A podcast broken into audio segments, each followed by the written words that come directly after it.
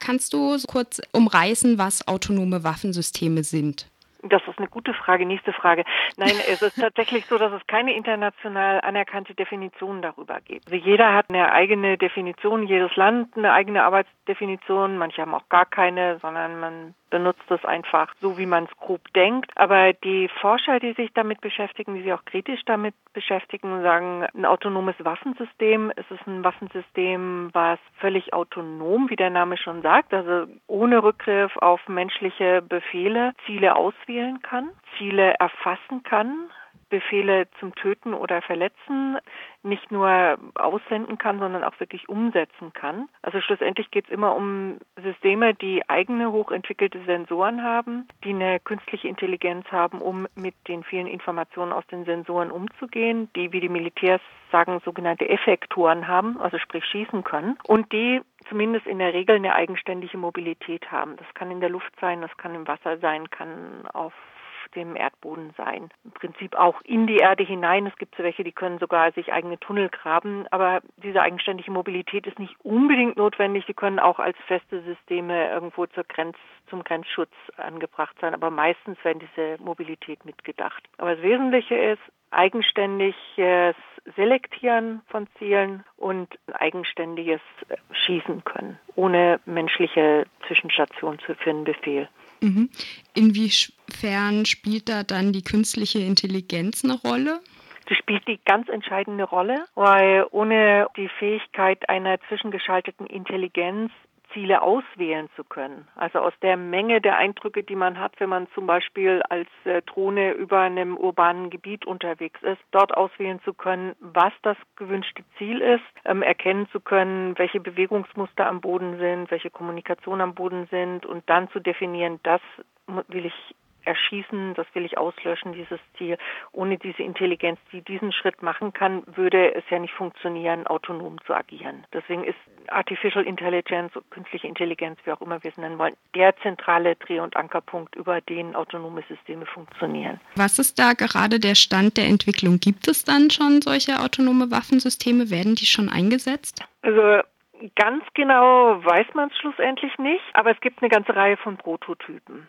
Also es gibt zum Beispiel einen Prototyp, den die US Army hat als Schiff. Das ist ganz interessant. Also wird zum Teil so bezeichnet als äh, klingonischer Raubvogel, das System. Also so ein, ein, ein Schiff, was etwa 40 Meter lang ist, ähm, ein Trimaran ist, also nicht wie ein Katamaran mit zwei Ankerpunkten auf dem Wasser, sondern mit drei, was eigenständig über Wochen und Monate unterwegs sein kann und äh, konzipiert ist zur U-Boot-Abwehr. Und die Idee ist, wenn dieses eine System sich jetzt etabliert, dass davon Hunderte auf den Weltmeeren unterwegs sind, um schlussendlich ähm, Dominanz gegen alle möglichen anderen Wasserfahrzeuge haben zu können. Das ist so eines der Systeme, was zumindest in der Erprobungsphase gerade ist. Und dann gibt es in Israel zur Grenzabwehr eine Reihe von autonomen Systemen. Das sind eben dann keine mobilen Systeme, sondern tatsächlich stationäre Systeme. Es ist so, dass ähm, im Erprobungsstadium selbst ähm, EU-Staaten eine ganze Reihe von Sachen haben und die südkoreanische Regierung ist ebenfalls im Erprobungsstadium für eine Reihe von autonomen Systemen. Aber um nicht nur auf andere Länder zu zeigen, ist es so, dass Deutschland und Frankreich eine Entwicklungsvereinbarung abgeschlossen haben in diesem Sommer für die Entwicklung eines zukünftigen Kampfflugzeuges. Aber dieses Kampfflugzeug ist gleich von Anfang an dafür gedacht, in einem ganzen Schwarm von semi-autonomen Systemen unterwegs zu sein. Aber semi-autonom heißt eigentlich immer, dass diese Systeme auch vollautonom agieren können. Aber semi-autonom klingt politisch besser. So nach dem Motto, gibt es ja doch noch irgendeine menschliche Kontrolle. Das heißt Future Combat Air System oder abgekürzt FCAS. Das wird gerade eben hier entwickelt und es gibt auch eine Reihe von EU-Programmen, die an dieser Autonomie arbeiten, obwohl erklärtermaßen Autonomie nicht das Ziel ist von europäischen Waffensystemen. Trotzdem finden die entsprechenden Erprobungen und Entwicklungen statt mit offiziellen Geldern. Das ist ziemlich widersprüchlich. Autonome Waffensysteme werden ja auch als die dritte Revolution der Kriegsführung nach der Erfindung des Schwarzpulvers und der Atomwaffen bezeichnet. Ja. Ähm, was ist da genau dieses Neuartige daran? Das Neuartige daran ist, ist die hohe Geschwindigkeit, mit der Entscheidungen getroffen werden und äh, Systeme eingesetzt werden können. Das Neuartige ist, dass eine gigantische Masse an Informationen aufgenommen werden kann. Also es ist ja jetzt schon so, dass so ein Kommando, eine Kommandozentrale in militärischen Auseinandersetzungen überflutet ist mit Informationen und Dutzende von Menschen da sitzen, die diese Informationen auswerten und versuchen aus diesen Informationen rauszufinden, wo es vielleicht eine feindliche Terrorzelle unterwegs. Ähm, was ist vielleicht keine feindliche Terrorzelle, sondern nur ein Schulbus. Aber so aus, aus ganz vielen Informationen, die man hat, ein Lagebild sich zu erarbeiten. Und diesen Schritt, dass Menschen dieses Lagebild erarbeiten, das wird mit autonomen Systemen umgangen. Also dass es nicht diesen aus militärischer Sicht zu langsamen und zu langwierigen Prozess braucht, sondern dass eine künstliche Intelligenz aus unendlich vielen Informationen innerhalb kürzester Sekundenbruchteile ein Lagebild hat und auf dieses Lagebild hin reagieren kann. Das heißt, das ist so eine Effektivierung der Kriegsführung und äh, die Möglichkeit mit einer, die, das Ziel ist eine totale Lageerfassung. Also unsere Gespräche zum Beispiel mit in die Lage reinzubringen, weil wir sie ja über ein Telefon führen. Das wäre genauso möglich in so einem, so einem Kontext wie Bewegungsprofile, wie hunderttausend andere nur denkbare Informationen zusammenzufassen und daraus dann ein Kriegsszenario zu entwickeln. Also allein diese Vorstellung ist furchtbar, aber wenn man sich vorstellt, dass zwei autonome Systeme aufeinandertreffen, dann ist das Szenario, was sich daraus entwickelt, wenn diese immer schneller und präziser aufeinander reagieren, schlussendlich nicht mehr kontrollierbar. Also es gibt dann keine menschliche Instanz mehr, die das aufhalten könnte.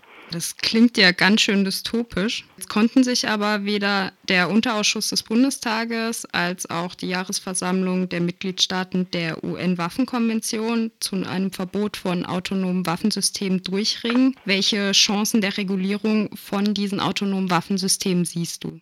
Also ich vermute, dass es tatsächlich nur funktionieren wird, wieder außerhalb der UN-Arbeitsgruppen zu, zu agieren. Es gibt in der UN eine Regulierungsgruppe, die sich mit, wie sie das nennen, Certain Conventional Weapons, also bestimmten konventionellen Waffensystemen beschäftigt. Die hat auch ein paar kleine Erfolge zu verzeichnen, wie präventiv den Einsatz von Lasern, die zur Erblindung führen können, diese zu verbieten. Aber die hat in wesentlichen anderen Punkten eben immer versagt, weil sie einfach viel zu lang gebraucht hat, viel zu viel Rücksicht genommen hat auf einzelne Staaten, statt auch mal voranzugehen. Deswegen haben viele wesentliche Abrüstungsschritte in letzter Zeit außerhalb dieser UN-Strukturen stattgefunden, vor allem auf Initiative aus der Zivilgesellschaft. Also wie das Ottawa-Prozess gegen Minen oder gegen Streumunition oder jetzt als neuester Versuch äh, Teilverbot von Atomwaffen. Und so denke ich, dass die einzige Chance wirklich voranzukommen außerhalb dieser UN-Strukturen sein muss. Wobei es trotzdem gut ist, dass auf UN-Ebene zumindest darüber diskutiert diskutiert wird, wo das große Problem liegt. Versucht wird, eine gemeinsame Definition zu finden, aber einen wirklichen Drive wird das wahrscheinlich im,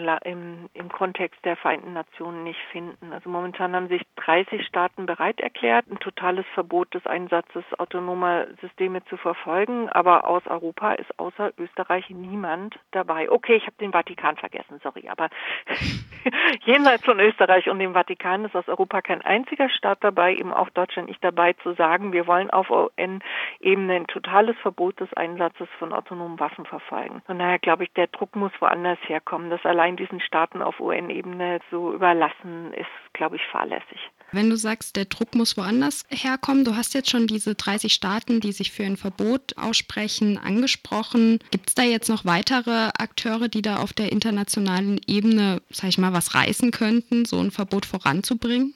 Nee, muss dazu sagen, diese Akteure, zivilgesellschaftliche Akteure verschiedener Art, von ähm, dem Internationalen Roten Kreuz bis Human Rights Watch oder die Kampagne zum Stopp von Killerroboter, die sind auch schon auf UN-Ebene mit involviert und sind ein Treiber dafür, dass wenigstens regelmäßig diskutiert wird. Aber ich bin der festen Überzeugung, dass diese Akteure außerhalb der Vereinten Nationen versuchen müssen, die Staaten zusammenzubringen, die dagegen sind und diesen Prozess voranzutreiben, eben in Anlehnung an den Ottawa-Prozess für den, für das Verbot von Minen. Ganz so weit ist es leider noch nicht.